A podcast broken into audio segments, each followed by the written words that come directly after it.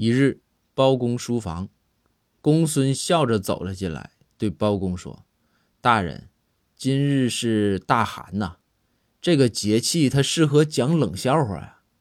您今天整一个呗。”包公顿了顿，说道：“嗯，公孙，有个傻子，天天拿咱俩编冷笑话，那天天都是大寒呐。